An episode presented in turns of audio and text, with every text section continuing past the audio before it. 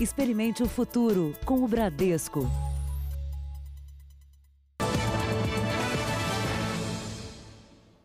Olá, boa noite. Boa noite. Criminosos se disfarçavam de policiais civis e, com falsos mandados de busca e apreensão, entravam nas casas das vítimas em São Paulo. Em um dos crimes, os assaltantes roubaram 300 mil reais em joias. Há duas semanas, levaram uma carga milionária de eletrônicos de uma transportadora. O carro preto foi todo preparado para se passar por uma viatura descaracterizada da Polícia Civil.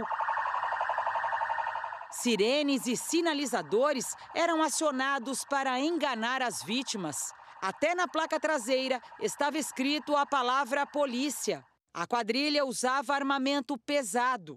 Prendido um fuzil distintivo da Polícia Civil, camiseta, carregador e radiotransmissores. Os suspeitos usavam o veículo e os disfarces de policiais para assaltar residências. Os criminosos se passavam por investigadores. Chegavam com um falso mandado de busca e apreensão. Intimidavam as vítimas e conseguiam entrar nas casas tocaram a sirene primeiro, aí eles começaram a gritar meu nome completo na porta. Os homens com camisa da Polícia Civil, com distintivo da Polícia Civil, fazendo um super escândalo mesmo. Assim. Parecia que eu era, uma, eu era criminosa. Essa mulher teve prejuízo de 300 mil reais em joias e relógios de ouro. Eles entraram sem dizer que era um, que era um assalto pegaram tudo o que eles quiseram, enfiaram na, nos bolsos das, dos casacos, sem a gente ver. A quadrilha usava essa mesma estratégia nas rodovias. Simulava fiscalizações e abordava caminhoneiros na beira da estrada para roubar a carga.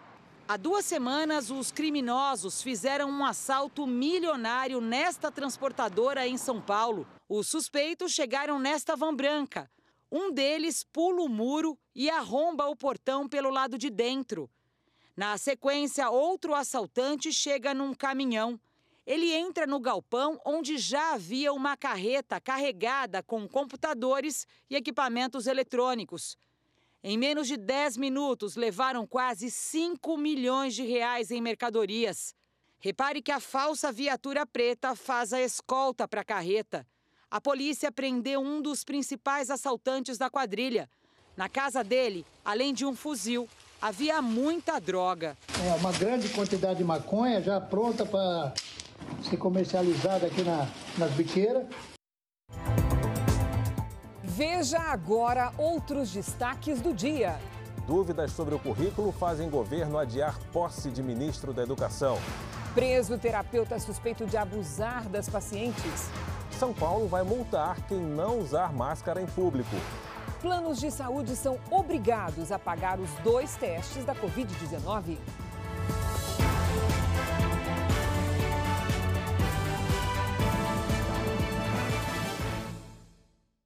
Oferecimento Bradesco, reconhecendo e incentivando nossa gente guerreira.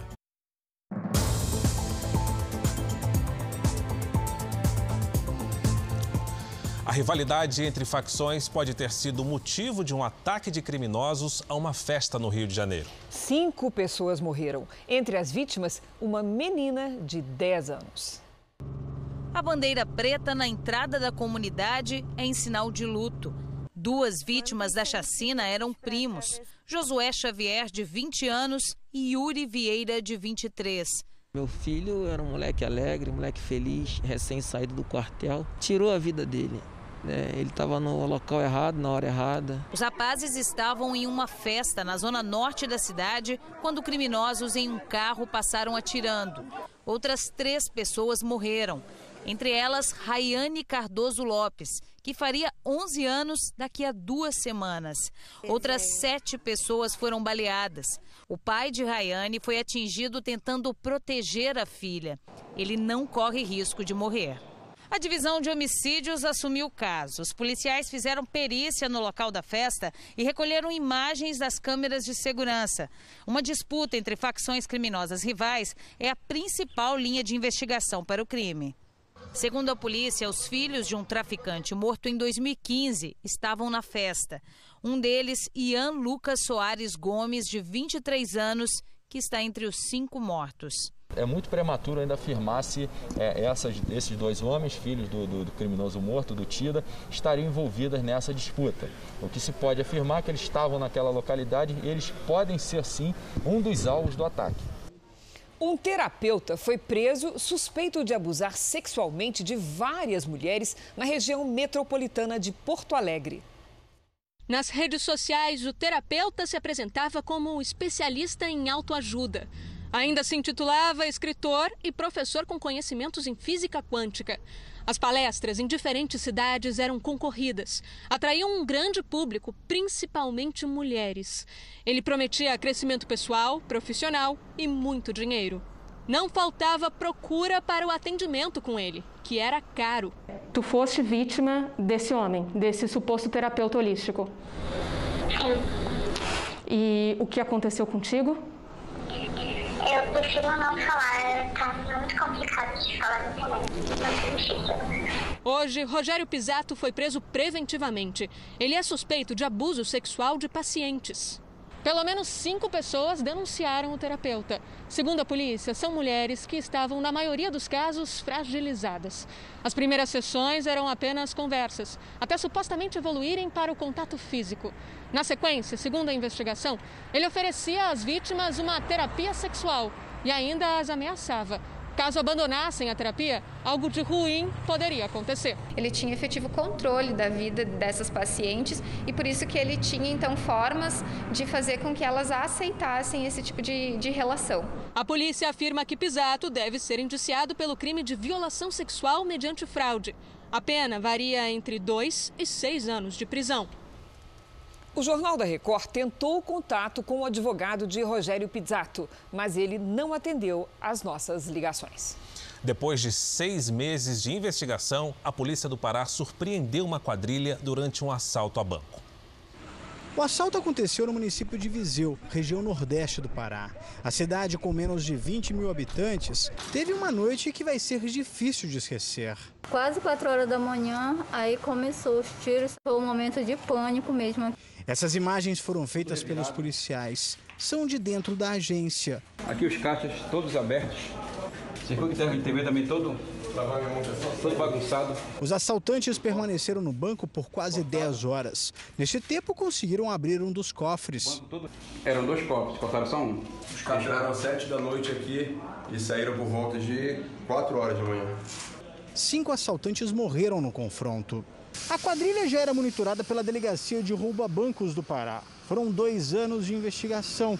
Segundo a polícia, o bando estava envolvido em vários outros roubos na região norte do país. Os policiais agora procuram outros três assaltantes que conseguiram fugir. A polícia encontrou o material usado para abrir o cofre e parte do dinheiro roubado. Um incêndio de grandes proporções destruiu uma empresa em Guarulhos, na região metropolitana de São Paulo. Era o primeiro dia de trabalho da Thaís na empresa de produtos automotivos. E foi na hora do almoço que começou o incêndio. O que eu vi foi um tanque que pegou fogo e somente. Os funcionários começaram a sair correndo e passou. Aí eu acho que acabou tomando tudo por conta dos produtos. A indústria química funciona em um galpão de cerca de 800 metros quadrados e estava com todos os alvarás em dia. Uma imensa nuvem de fumaça podia ser vista de longe. Tem álcool, tem querosene, tem muito plástico, muito polipropileno que provoca aquela fumaça excedente. E o que nos preocupa bastante, que é a soda cáustica, né, que ela é bastante asfixiante. Mais de 70 homens do Corpo de Bombeiros trabalharam cerca de quatro horas para conter as chamas. Um homem ficou ferido com queimaduras no rosto e foi levado para um hospital aqui da região. Um carro que estava estacionado em frente ao prédio também foi atingido. O fogo ameaçou uma comunidade que fica atrás da indústria. A gente já saiu correndo. Só eu peguei os documentos, minha filha e meu marido, e a gente saiu correndo. Técnicos da Companhia Ambiental do Estado de São Paulo vão avaliar os possíveis danos ambientais causados pelo incêndio. A Organização Mundial da Saúde disse hoje que a pandemia de coronavírus ainda está longe de acabar, mesmo com progressos que alguns países já fizeram. Para o diretor-geral da entidade, o etíope Tedros Adhanom, a Covid-19 está acelerando. Nós vamos agora saber como está a situação aqui no Brasil. Segundo o Ministério da Saúde, o país tem 1.368.195 casos com 58.314 mortes. 692 mortes foram os últimos registros nas últimas 24 horas. Ainda de acordo com o boletim do Ministério da Saúde, 757.462 pacientes estão curados e 552.419 seguem em acompanhamento. Início de semana com volta de restrições em várias cidades brasileiras. O aumento de casos da Covid-19 e de ocupação das UTIs fizeram com que prefeitos e governadores tomassem medidas mais radicais. Uma segunda-feira com cara de domingo em Contagem e Belo Horizonte. Apenas os serviços essenciais foram abertos.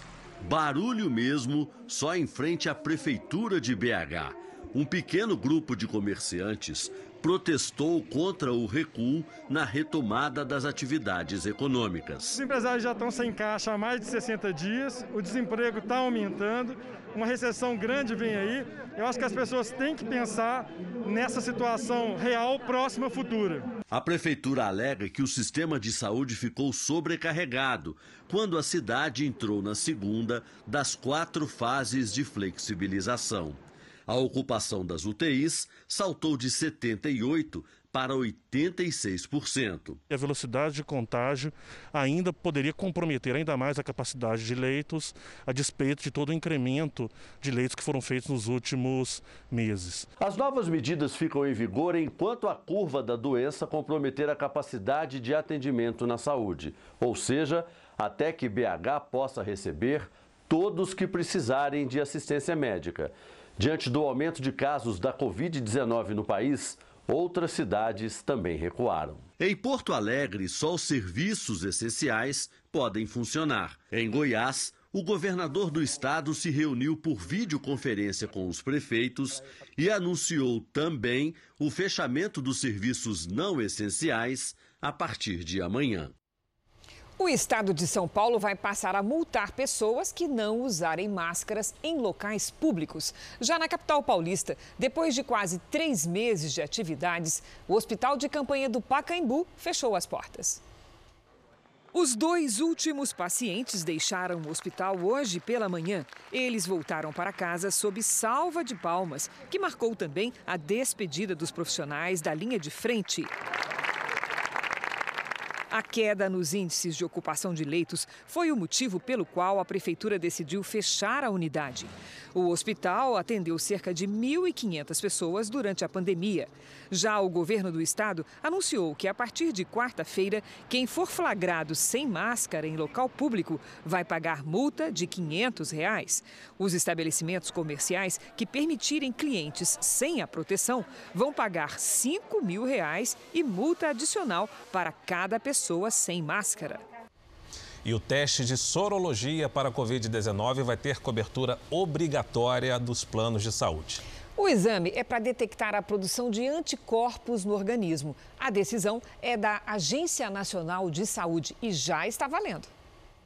Luciana apresentou os sintomas da Covid-19 depois que teve contato com a irmã, diagnosticada com a doença. Comecei a ter febre, muito vômito, muita dor de cabeça, dores no corpo. O médico que a atendeu pediu dois tipos de exame para diagnosticar se ela teve ou ainda tem a doença. O plano de saúde só autorizou o chamado RT-PCR, aquele feito com um cotonete no nariz e que já era obrigatório, mas não consegue identificar infecções em estágio inicial ou se o paciente já estiver curado. O outro exame, o sorológico, foi negado. Esses testes procuram anticorpos no sangue e apontam se o organismo desenvolveu defesas contra a Covid-19. Luciana resolveu então entrar na justiça e o plano passou a ser obrigado a realizar os dois procedimentos. A multa pelo descumprimento é de 5 mil reais por dia. Agora, uma decisão da Agência Nacional de Saúde Suplementar deve acabar com essas batalhas judiciais que vinham se repetindo pelo Brasil. O órgão incluiu os testes sorológicos na lista de coberturas obrigatórias. A medida atendeu a uma decisão judicial pedida pela Associação de Defesa dos Usuários de Planos, de Pernambuco. O exame deve ser feito a partir do oitavo dia do início da suspeita. Quem não conseguir realizar o procedimento deve procurar os órgãos de defesa do consumidor. Aquele que, porventura, após essa resolução, vier a pagar, ele deve guardar o comprovante para pedir a restituição do valor, porque o teste sorológico já passa a ser obrigatório para ser coberto pelo plano de saúde.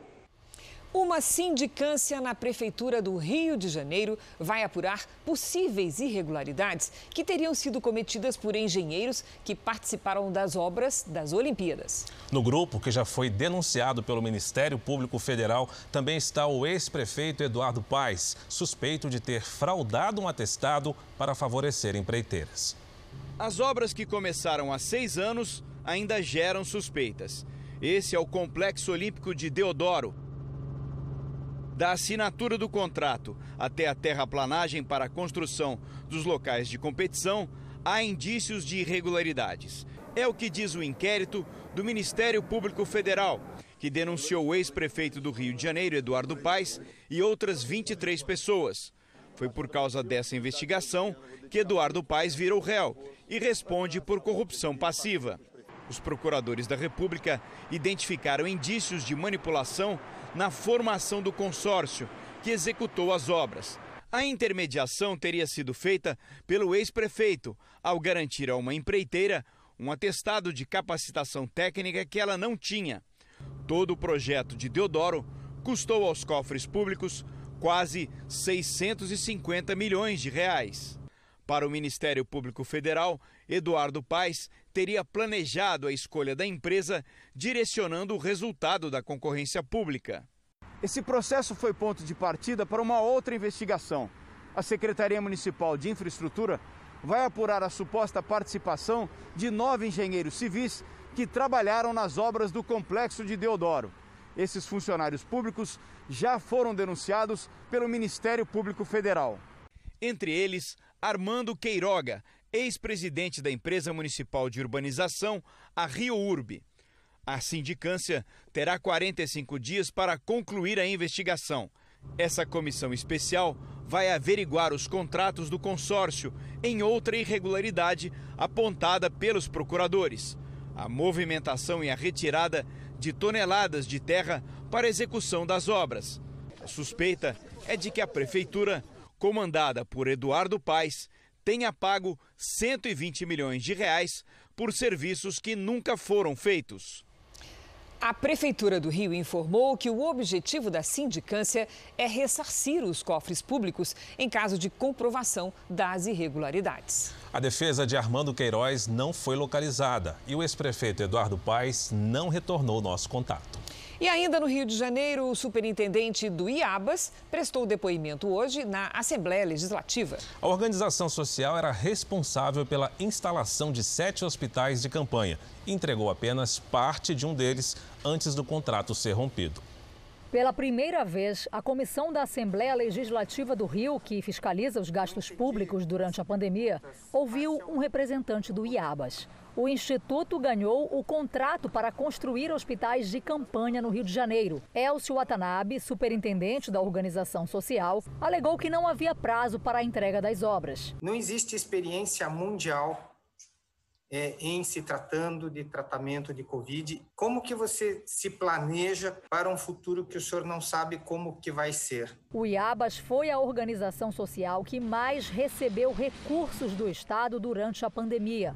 256 milhões de reais. Diante da crise na saúde, o governo ainda tenta recuperar o dinheiro que não foi usado. A Controladoria Geral do Estado fez um levantamento em mais de 66 contratos. O valor chegou perto de um bilhão e meio de reais. E os riscos de que o poder público fosse lesado seriam de quase 100%. Risco de falta de planejamento, que é a identificação do planejamento, falta de execução correta do contrato, falta de legalidade na contratação, falta de um exame de preços, ou seja, risco de superfaturamentos, né? e o risco também de contratação de empresas não capacitadas para estarem é, contratadas com o Estado. Apesar dos riscos, os contratos foram fechados. E o desperdício de dinheiro só não foi maior porque a Controladoria Geral do Estado conseguiu impedir que 350 milhões de reais saíssem dos cofres públicos. A maior parte seria paga ao IABAS. Se todos os hospitais de campanha tivessem sido entregues na data prevista, os leitos de UTI conseguiriam atender também pacientes com outras doenças diferentes da Covid-19. O planejamento na rede pública de saúde poderia ter ajudado no tratamento do pai da Bianca. Nelson tinha câncer na faringe e sofreu uma parada cardíaca. Precisou de um leito de UTI e não conseguiu. É direito nosso, é direito à saúde. E ver assim o, o Estado sendo omisso e tendo dinheiro né, para poder fazer é muito revoltante, é um descaso. A Secretaria de Saúde do Rio informa que montou uma força-tarefa para revisar todos os contratos firmados de forma emergencial durante a pandemia. A Procuradoria-Geral e a Controladoria-Geral do Estado fazem parte do corpo técnico que analisa esses contratos. Vamos agora com a opinião do jornalista Augusto Nunes. Boa noite, Augusto. Boa noite, Cristina, Fara. Boa noite a você que nos acompanha. O governador do Ceará, Camilo Santana, vive recitando que a democracia está em perigo. Também repete que é preciso acabar com a difusão pela internet das chamadas fake news, novo nome da velha mentira. Mas, como ele é obediente ao manual do PT, faz o contrário do que diz. Foi por isso que ignorou o convite público de Jair Bolsonaro para participar da inauguração do Eixo Norte da transposição do Rio São Francisco. Um democrata pratica o convívio dos contrários. Por ser adversário político do presidente da República, Santana negou-se a testemunhar a chegada das águas do rio a 6 milhões de cearenses. Se tivesse tanto apreço pela verdade, não teria alegado que permaneceu na capital do estado porque está inteiramente dedicado a combater o coronavírus. Aliás, Santana deveria ter cuidado com mais carinho desde 2014, quando se elegeu pela primeira vez, da saúde pública do Ceará. Caso fizesse isso, o vírus chinês não teria encontrado uma rede hospitalar em frangalhos e um deserto de leitos de UTI. Nem Fortaleza se teria transformado num dos mais letais epicentros da pandemia no Brasil.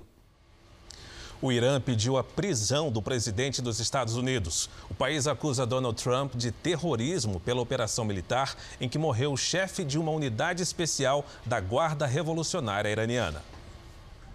Essa é a ação que está em jogo. O míssil disparado por um drone no último 3 de janeiro, que matou o general Qassem Soleimani, homem forte do governo dos ayatollahs. Para a Casa Branca, ele organizou operações para matar soldados americanos no Oriente Médio. Mas no Irã, o general é visto como um herói e o alto comando do país prometeu vingança pela morte dele. O promotor público de Teherã, capital do Irã, anunciou o mandado de prisão de Trump e de outros 35 representantes do governo dos Estados Unidos. Ele ainda pediu a ajuda da Interpol para emitir um aviso vermelho mundial e prender todos eles. A Interpol já disse que não vai colaborar e entende que a decisão do Irã faz parte de uma disputa política entre os dois países. Em visita à Arábia Saudita, Brian Hook, o representante dos Estados Unidos no Irã, disse que o pedido de prisão é um golpe de propaganda que ninguém vai levar a sério. Amanhã, o Conselho de Segurança da ONU discute o embargo à venda de armas para o Irã, que expira em setembro. A Casa Branca não quer deixar o embargo caducar. Rússia e China já disseram que vão votar contra os Estados Unidos. Grandes marcas multinacionais como Coca-Cola, Unilever e Starbucks informaram que vão deixar de anunciar no Facebook. Ao menos 180 empresas fazem parte da campanha chamada pare de dar lucro ao ódio. De acordo com as companhias, a rede social não faz o suficiente para remover discursos de ódio na plataforma. A maior fonte de receitas do Facebook é com propaganda. O boicote contribuiu para a perda de mais de 400 bilhões de reais em valor de mercado na bolsa americana. E veja daqui a pouco: vacina contra a Covid-19 produzida na China se mostra segura e eficaz. E veja também: caso Rafael, mãe acusada pela morte do filho, apresenta uma nova versão.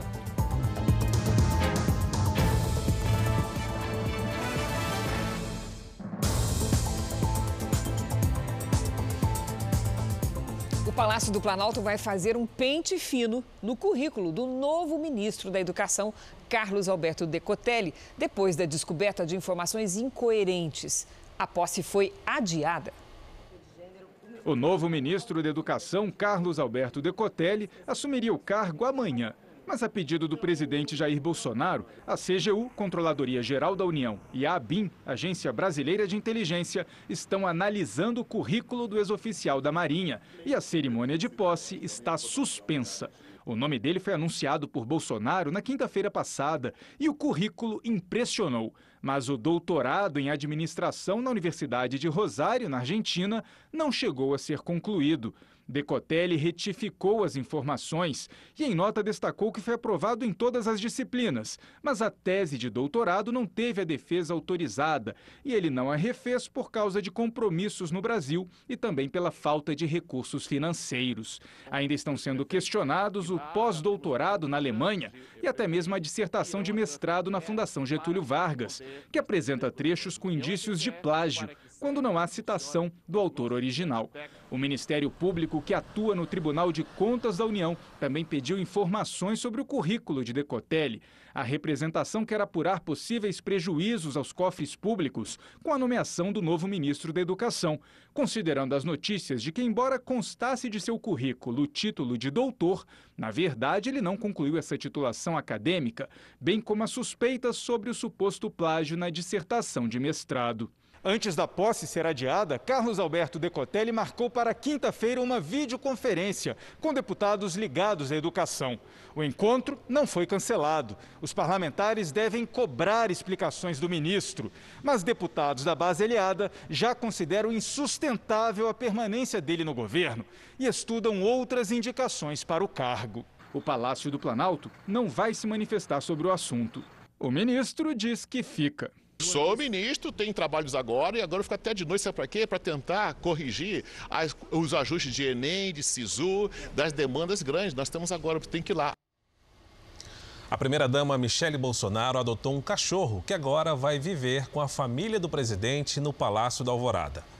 O nome é Augusto. Augusto. Foi resgatado há 10 dias e aparece correndo bem à vontade nos jardins do Alvorada. No vídeo, brinca com o deputado federal Eduardo Bolsonaro.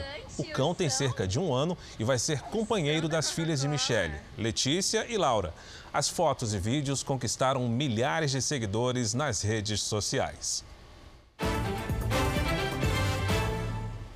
Começa hoje o pagamento do saque emergencial do FGTS. E esse é o assunto do comentário da nossa Patrícia Lages. Boa noite, Patrícia. Como é que vai ser esse saque? Explica pra gente. Boa noite, Cristina, e boa noite para você de casa. Quem tem dinheiro no FGTS precisa ficar ligado porque o saque emergencial vai obedecer a um calendário. O valor do saque é de até R$ 1.045, dependendo do saldo, e o calendário é por mês de nascimento. Os nascidos em janeiro já estão com o valor creditado na poupança social digital. Esse valor pode ser usado para pagamento de boletos e de compras online. Quem quiser sacar ou transferir para outra conta só vai poder fazer isso a partir de 25 de julho. E se a pessoa não quiser usar esse dinheiro, basta deixar na conta até 30 de novembro que o valor vai voltar para o FGTS com a remuneração de todo esse período. Patrícia, e quem tem dívida? Vale a pena usar esse recurso para honrar o compromisso? Vale a pena, Cris, se a pessoa for quitar a dívida toda à vista. Quando você quita à vista, você precisa negociar um desconto. Assim, você vai se livrar da inadimplência e o credor vai conseguir receber o dinheiro. Bom, quem quiser investir, naturalmente pode fazer isso.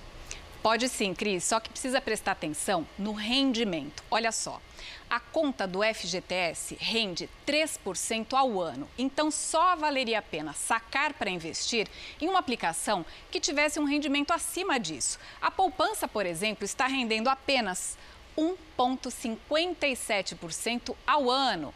Portanto, quem pretende investir precisa ficar de olho no rendimento para não sair perdendo. Cristina. Obrigada, Patrícia.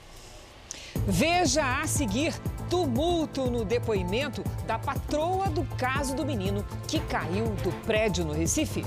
E também, ruas vazias facilitam roubo de fios e cabos em São Paulo.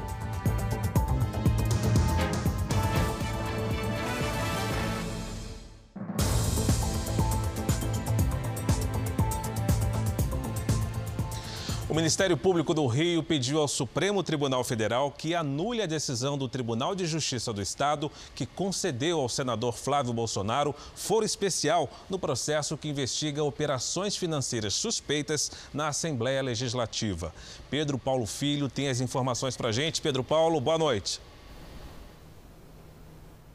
Boa noite, Fara. Boa noite a todos. Olha, o Ministério Público quer que o Supremo determine que as investigações voltem à primeira instância. Segundo a defesa do senador, com a mudança do foro, ele não obteve qualquer tipo de privilégio e que espera que esse pedido seja negado.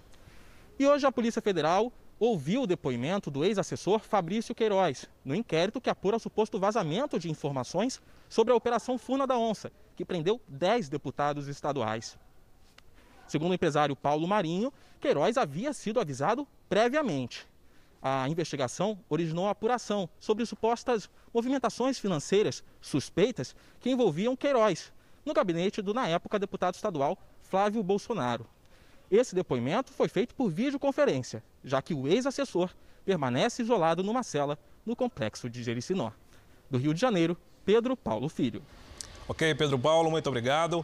Em relação a outro inquérito, a defesa de Flávio Bolsonaro pediu a suspeição do juiz Flávio Itabaiana. A investigação apura suposta lavagem de dinheiro e também falsidade ideológica né, da declaração de bens do senador para a Justiça Eleitoral. Um dos advogados do senador Flávio Bolsonaro alegou que já defendeu o magistrado. E por causa dessa proximidade, Flávio Itabaiana não deveria julgar o caso. O Brasil fechou em maio 331.901 vagas de trabalho. Foram vagas fechadas, vagas de trabalho com carteira assinada. Foi o terceiro mês seguido de desempenho negativo por causa da pandemia do coronavírus. Desde janeiro, foram fechados 1 milhão 144 mil postos. E as contas públicas registraram também, em maio, um déficit recorde de 126 bilhões e 600 milhões. O resultado de diferença entre o que o governo arrecada e o que gasta se deve à queda da arrecadação e também ao aumento dos gastos provocados pela crise. Os falsos sites de leilão cresceram durante a pandemia e o número de vítimas que acreditavam estar fazendo um bom negócio disparou quase mil por cento no período. O QR Code já está aí na sua tela. Aponte a câmera do celular e saiba como não cair no golpe do leilão. Num primeiro momento, tudo parece certo. O site bem montado, com ótimas ofertas, endereço e telefone e o suposto aval do Tribunal de Justiça convenceram este cliente de que se tratava de uma empresa idônea. Tem e-mail, tem telefone, tem tudo. Então, infelizmente, convence mesmo. A produção do Jornal da Record constatou o endereço indicado é de uma residência. Os telefones não atendem e, segundo o Tribunal de Justiça de São Paulo, a empresa não tem um leiloeiro no cadastro de auxiliares da Justiça. O cliente só percebeu tudo isso na hora de retirar a moto arrematada por 30 mil reais. Eu fui no local para retirar o bem e lá constatei que não existia nem a empresa e nem o bem. E lá existia sim uma empresa de transportes que várias pessoas lá já tinham ido reclamando dessa situação. A legislação diz que os pagamentos em leilão só podem ser feitos para o leiloeiro oficial, mas as quadrilhas convencem os clientes a fazer o pagamento na conta de uma pessoa indicada por eles, um laranja. Ela não está fazendo depósito numa conta pessoa jurídica que tem ligação com aquele site. Mais um elemento para que as pessoas possam identificar que realmente se trata de uma fraude e não fazerem o depósito.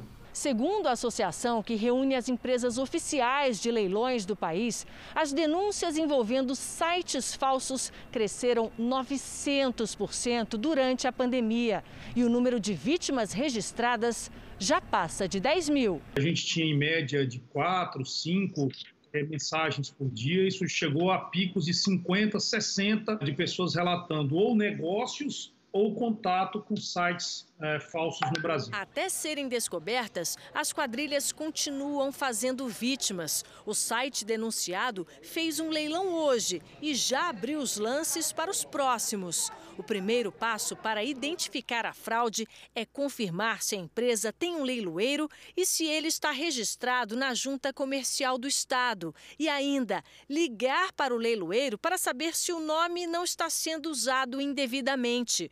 Outro detalhe: nos sites falsos, a terminação é sempre .com/br, sinal de que o endereço é registrado fora do Brasil, para não identificar os responsáveis. Tem uma dica que, que vale para qualquer negócio, que é você é desconfiar de algo muito, muito, é, é, muito barato ou algo que chega a ser inacreditável. Essa sensação de vazio, de tristeza, de saber que tem gente que usa da sua boa fé para aplicar golpe. Nossa produção tentou o contato em todos os telefones e e-mails divulgados no site do leilão, mas até o momento nenhum representante da empresa respondeu. Segundo o Sindicato das Empresas de Telefonia do Brasil, o prejuízo anual com roubo de fios é de um bilhão de reais. Em São Paulo, a polícia já apreendeu mais de uma tonelada de metais nobres furtados em 2020. Ruas vazias facilitam a atuação das quadrilhas? Os ladrões não têm receio de agir. Em plena luz do dia, furtam fibra ótica e cabos, usam até escada para ter acesso aos fios e saem normalmente. No centro de São Paulo, dois homens abrem a caixa de acesso a fios aterrados e puxam rapidamente tudo o que podem. Eles se revezam para ganhar agilidade e levar 100 metros de cabos. Essa avenida de São Paulo é uma das mais procuradas pelos criminosos. Aqui o alvo é a fiação dos semáforos, mas o prejuízo se estende por toda a cidade. Segundo a CET, a empresa que controla o tráfego na capital paulista 142 quilômetros de cabos precisaram ser repostos por conta de furtos ocorridos só entre janeiro e maio deste ano. Homens trabalham na manutenção para que a cidade não pare. Este especialista explica que o cobre é o metal mais visado nos furtos, tem valor de mercado e é fácil de revender sem levantar suspeita da origem. Ele diz ainda que muitas vezes funcionários de empresas terceirizadas se envolvem com as quadrilhas eles têm todas as informações, sabem onde vai ser feito o serviço, os horários, tudo mais. Mas não são apenas grandes empresas de telefonia, TV a cabo e concessionárias de energia que têm prejuízo com o furto de fios. Seu Elson Perim, dono de uma mecânica de Indaiatuba, interior paulista, já passou pela situação três vezes. O último furto foi no mês passado. Cortaram o chicote, os três fios principais que vêm da rede, e arrancaram tudo. Cabo maciço, cabo grosso aqui. A mãe do menino Rafael Vinques, de 11 anos, deve ser indiciada por homicídio doloso, ou seja, com intenção de matar. No último depoimento à polícia, ela mudou a versão e admitiu ter matado o garoto por asfixia.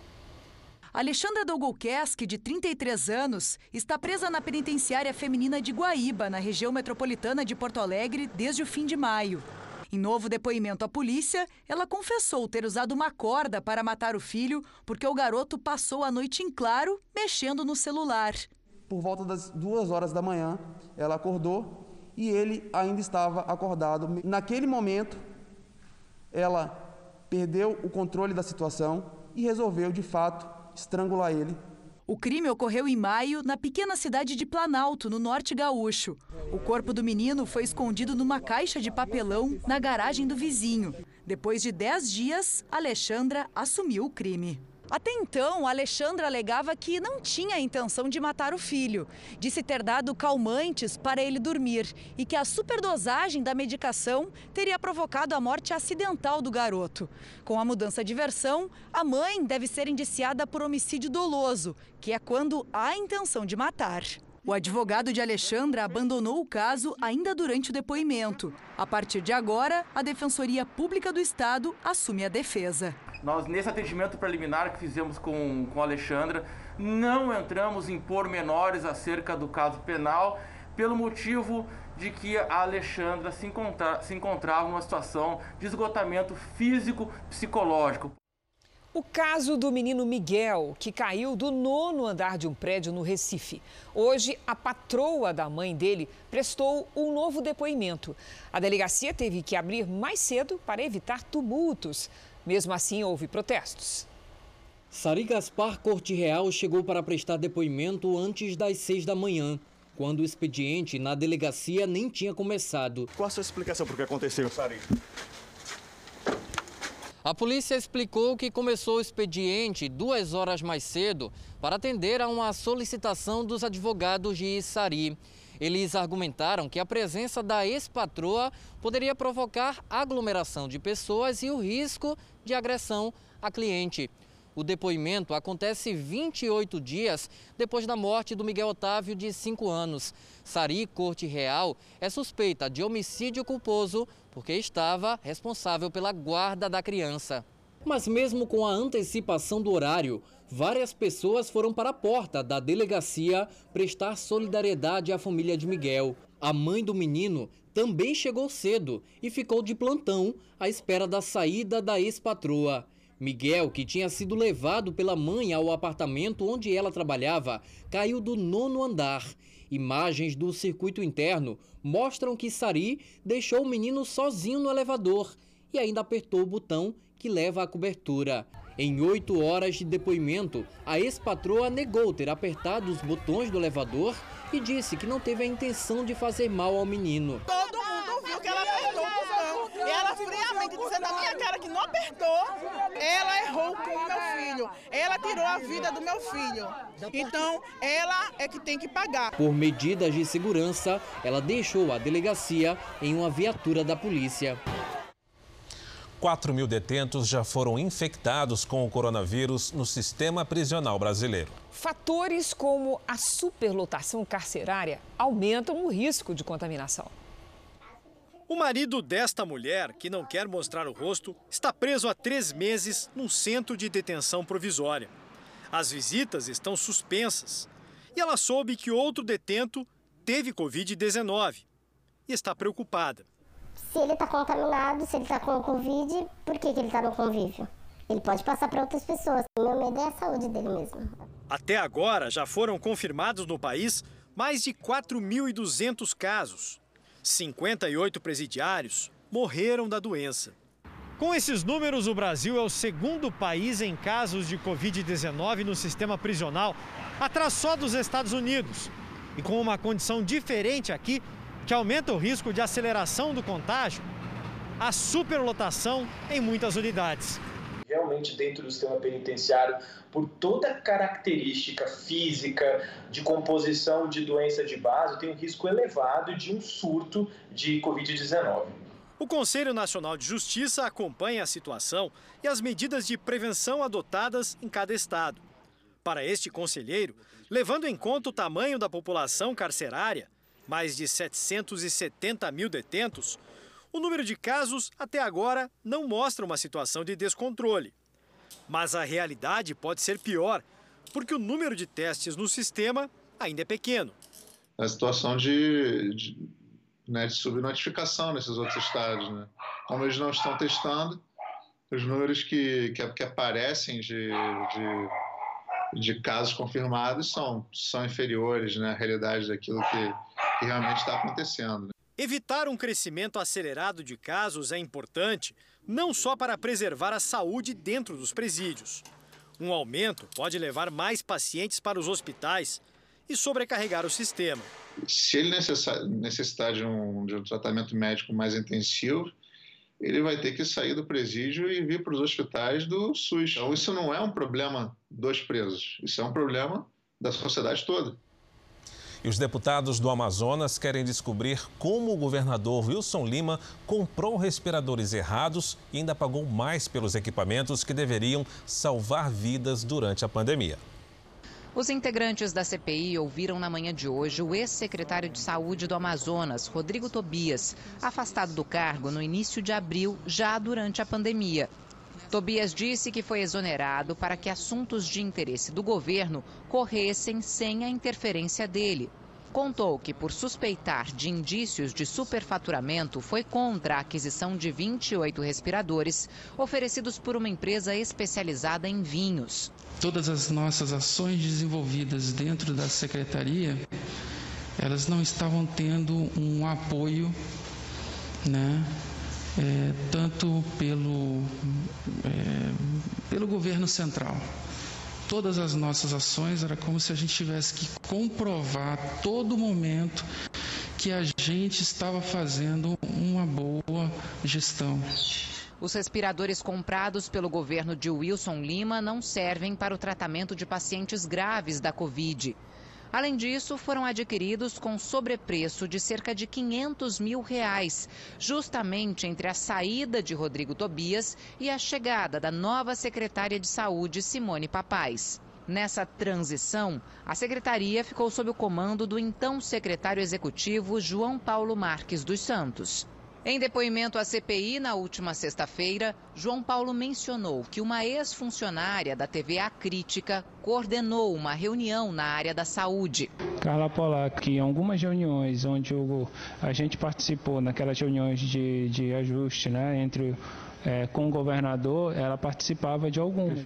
Agora, além de seguir investigando as possíveis irregularidades no contrato com a empresa de vinhos, os deputados querem saber quem é essa mulher e qual a participação dela no governo Wilson Lima, do PSC. O depoimento de João Paulo Marques também levou os deputados a pedirem na Justiça o afastamento temporário dele de todas as funções públicas para proteger o andamento das investigações. Suspensa pela Justiça Estadual duas vezes desde que foi instaurada em maio, a CPI da Saúde investiga supostos desvios de recursos públicos do Amazonas entre 2011 e 2020. Nós procuramos a assessoria do governo do Amazonas, mas não tivemos retorno. Ainda faz frio no centro-sul do país e já temos uma nova frente fria em formação. Lidiane, vem mais chuva e frio por aí? Frio vem sim. Agora a chuva desta vez vai ficar ali na região sul e também Mato Grosso do Sul, viu, Cris? Boa noite para você, para todo mundo que nos acompanha. Amanhã a frente fria chega ao Paraná com ventos de 100 km por hora e alerta para alagamentos no Rio Grande do Sul e em Santa Catarina e no oeste do Paraná. O mar fica agitado também com ondas de até 2,5 metros e meio entre o estado gaúcho e o litoral catarinense. Já no litoral do Nordeste, a chuva é constante, mas desta vez sem risco de transtornos. De Rondônia até São Paulo e também no interior nordestino, aí o tempo fica firme. Amanhã, mínima de apenas 2 graus na Serra Gaúcha. No sul de Minas, faz até 5 e 14 no sul de Mato Grosso do Sul. Porto Alegre deve ser a capital mais fria, com 17 graus de máxima. Em Campo Grande faz 24, 29 no Rio de Janeiro, em Salvador 28, 33 em Palmas e até 32 em Manaus. Em São Paulo, vamos ter um dia frio aí, com mínima de 14, máxima de 23 e depois, Cris, cai ainda mais. É preparar o agasalho, né, Lídia? É Obrigada, isso. querida. Até amanhã. Uma das vacinas contra a Covid-19 desenvolvidas na China ficará em poder dos militares. A correspondente na Ásia, Cíntia Godoy, tem os detalhes. Boa noite, Cíntia. Boa noite, Cris. Bom, segundo o governo chinês, a vacina que já está sendo testada em humanos se mostrou eficaz e segura contra a Covid-19. E os militares poderão usá-la por um ano assim que for aprovada. O uso em massa, como numa campanha de vacinação, deve ser autorizado pela Comissão Militar Central. A empresa que desenvolve a vacina não garante que ela seja comercializada no futuro. O produto ainda vai para a última fase de testes no país e no exterior. A China tem outras sete vacinas em desenvolvimento. Cris Fara. Obrigada, Cíntia. A empresa que produz o antiviral Remdesivir anunciou hoje que o tratamento contra a Covid-19 vai custar o equivalente a 13 mil reais por paciente nos Estados Unidos. Vamos ao vivo com a correspondente Heloísa Vilela. Boa noite, Heloísa. Qual é a previsão deste tratamento? Boa noite, Cristina. Olha, o valor, esse preço vale para seis dias de tratamento. E segundo a farmacêutica, o valor será o mesmo para todos os governos dos países desenvolvidos. Assim, ela evitará passar por uma negociação em separado com cada país. O preço entra em vigor a partir de julho. Para particulares, vai ser ainda mais caro, cerca de R$ 2.800 por frasco, 16 mil reais para o tratamento completo com as seis doses. No mês passado, os Estados Unidos autorizaram o uso do Remdesivir para tratamento da Covid-19 em caráter de emergência. Cristina, Fara. Obrigada, Heloísa. E o Jornal da Record termina aqui. E à meia-noite e meia tem mais Jornal da Record. Fique agora com a novela Apocalipse. A gente se vê amanhã. Até lá. Boa noite.